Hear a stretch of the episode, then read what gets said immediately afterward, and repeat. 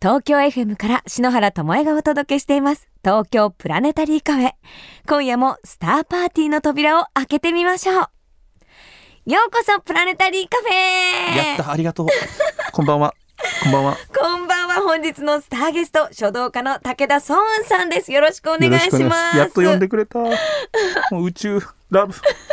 宇宙ラブなんですってねそうもう壮雲さんっ書道て家っていうよりも本当宇宙の方が好きなぐらいもう毎日宇宙のことばっかり考えて生きてます。え宇宙を好きになったきっかけって何だったんですか？壮雲さん。その母親が宇宙が大好きでええ。よく熊本の天文台熊本の県民天文台にちっちゃい頃からよく連れて行ってもらっていて、ええ。それがもう衝撃的ですよね土星の輪っかなりうん。金星の美しさなりを見せてもらって。ええ。望遠望鏡で見て。遠鏡で最先端の望遠鏡。それで、まあ、宇宙好きになった時に高校生ぐらいになった瞬間に僕はちょっとかなり勉強も嫌いだし友達ともうまくいかずうん。なんか一人の世界で結構うつうつとしてたんですよ。うん。その時にもらったのがアインシュタインの本だったんですね。アインシュタインのお母様が。その本にあまりにも感動して、え宇宙オタクにこうなっていくんですよね。その宇宙のどの部分に惹かれたんですか？そう理論的なものなのか見る景色色とかまずはその原体験として美しさですよね。うん。その月の表面の美しさ土星の輪っかの美しさとか、うん。まずは美しさから入るんだけどもその相対性理論のそのあまりにも常識が全部ぶっ壊れていくうん感じとか、まあ、最先端の量子力学って言って、えその分子以下の世界の振る舞い俺が思ってる世界と全く違う世界がうん。広がっていてええ。しかもどんどん新しい情報が発見される、この喜び、ええ。そこからだからもう40歳になった今も毎日寝る場所トイレうん。旅行行く時も宇宙の本を持っていくという、今日そのご自身の宇宙本をお持ちいただいたんですけれどもハッブル宇宙望遠鏡が見た美しすぎる宇宙 しかも DVD 付きっていう。やっぱりこういう宇宙の世界っていうのは文字を書くときにインスピレーションになったりとか。なりますね、うん。まあ要するにこう僕らって目とか脳の世界の中でどうしても閉じてしまうというか常識の中にどうしても大人になればなるほどこう殻の中で入っていくんですよ。えでそれをやっぱり自分の常識をとか社会の常識とかええ。自分の狭まっていく感覚を一旦ぶっ壊す作業ですよね。うんうん。それとこうあ量子力学から見たこの世界とかうんうん。例えば自分の手を手と思わないことから始めて、ええ今何が分子の世界で起きてるのかっていうのを眺めてるから、だから面白くない時間が一個もないんですよ人生で。ええ朝から晩まで楽しいんですよ。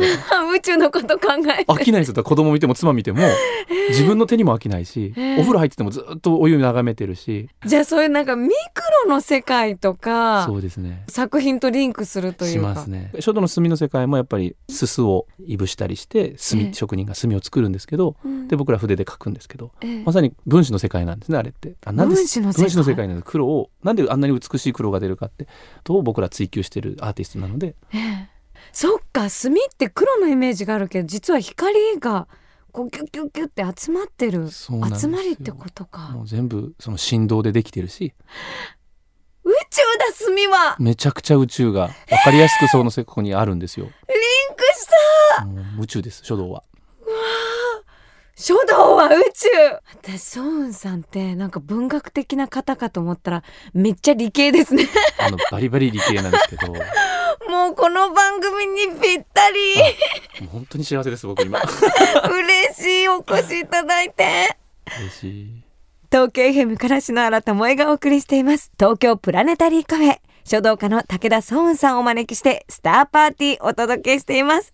ということで今日はなんと篠原のリクエストで武田壮雲さんに書道道具をお持ちいただいたんですよね。書道道具持ってきました。うわーありがとう分子の塊ですけど。じゃああ宇宙への思い出一筆お願いしてもよろしいでしょうか、例えばじゃあ書かせてもらいます。これは？これです。なんと私にくださった言葉愛ですありがとうございますこれなんでかっていうとですね、あの大好きなアインシュタインがですね、あの身内に宛てた手紙がありまして、彼がずっと伝えたかったことは、ええ。相対性理論でもなく、宇宙は調べた結果、愛でできていることが分かったっていうことを身内に手紙で伝えてるんですね。どういうことですか？これはアインシュタインは感覚で言ってるんじゃなくてええ。多分本質として言ってるんだと思います。愛でできてるんですって。だから、まあ、突き詰めた結果まあ、今はそのスーパーストリング理論っつって紐状の振動であるということが分かってきたんですけど、その振動は何でできてるかっていうとラブから生まれてるってことだから宇宙は愛で包まれてるってことをアインシュタインは実は訴えてるんですよね。僕それを見た時にも涙出ちゃって。私も今泣きそうになってる。それを僕はだから伝える書道家でありたいと思うわけですよ。そっか。それをねただ感覚で言ってないと思うんですよね、アインシュタインは。う。んうんうん。気づいたんだと一番の探求者ですから、うん。一人で探求探検をして宇宙のええ思考実験の中でね計算式を持ってそしたらたどり着いたのが愛だったっていうので死んでいったわけでしょ？もう僕はこれは人類の宝だと思っていて、なんか言葉を残した宝でもあり、うん、その答えをちゃんと残して私たちの世代にまでちゃんとなんか響いてるってことが。だからこれから人類が100年後、まあ、何百万年までどこまでうんね、この生命体がこの地球上で生き残るか分かんないけどももう先にアインシュタインが答えを出してくれたと思います。その愛に気づくためのなんか今その僕らは存在というものがあるんだと思うんですけど。宇宙と入って何か別物のような感じが今までしてたんだけれどちょっと。一つなんですね。そうなんですよ。ね宇宙ってどこからが宇宙なわけじゃないですもんね、うん。僕ら宇宙の中で生きてるうん。わけで、気持ちも愛も無限ですもんね。だからそれが下地っていうのがいいですよね。なんか、あの愛が足りないとかじゃなくてうん、もうすでに下地としてあるっていうのがいいじゃないですか。ええ。なんか求めるとか掴むではなくてあるんだからうん。気づくだけでいいっていう。今お書きになるときに愛の最後のシュっていう羽っていうんですか、はい。羽をグッグッグッっていっぱい墨を溜めて キュッと最後流したんですよ。もうそこに愛がこもってるって感じちゃいまして。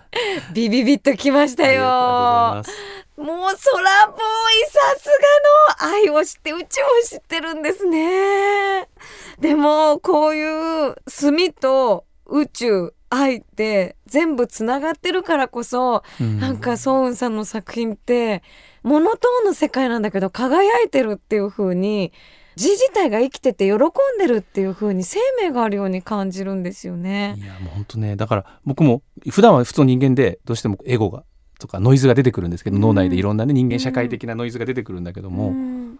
書道はまあ母親が宇宙と一緒に教えてくれたプレゼントだと思っていて、うん。まあ、宇宙のことと、うん。まあ、書道を母親から与えられて、うん。なんだろうな。その宇宙のことを考えてる時とか書道を書いてる時だけは完全にそのエゴがゼロになるんですよ。その自分が消えるんですよつまり。なんか境界線がなくなるんですよね、うん。宇宙と書道僕にとってみれば。そういう意味では同じ境界線を消してくれるもの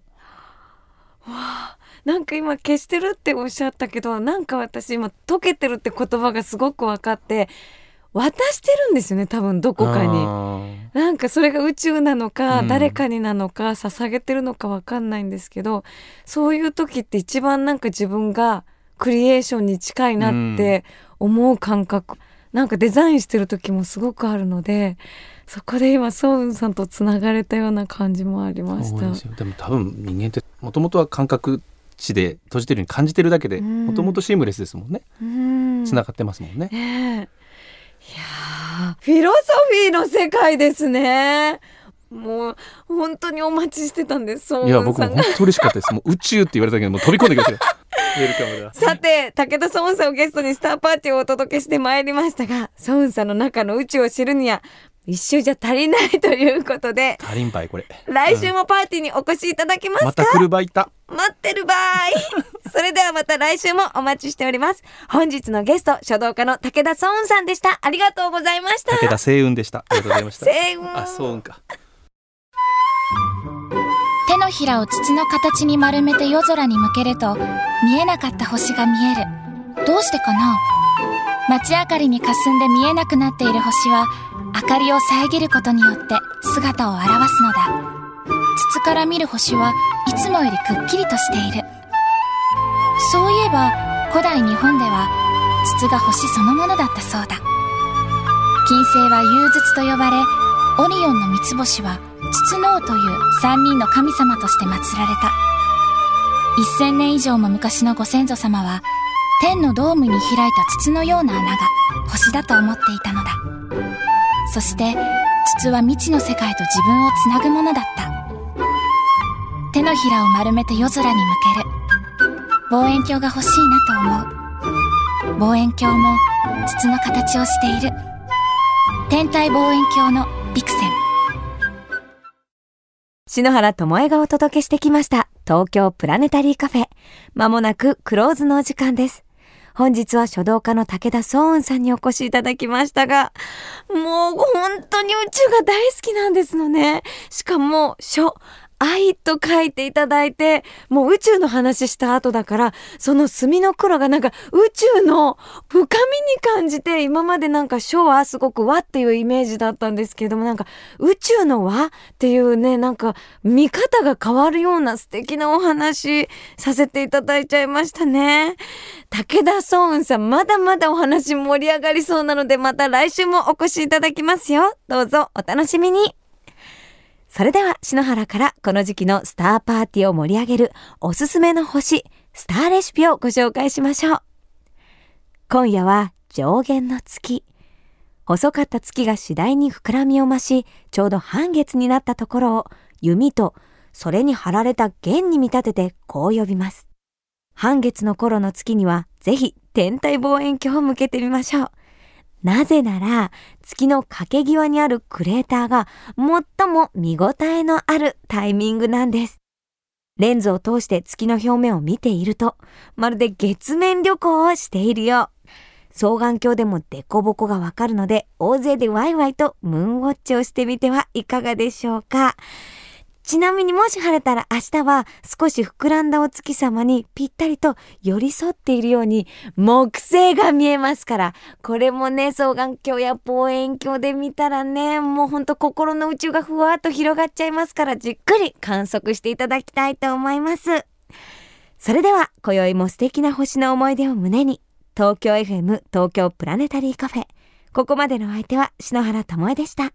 また来週のこの時間、星の下でお待ちしています。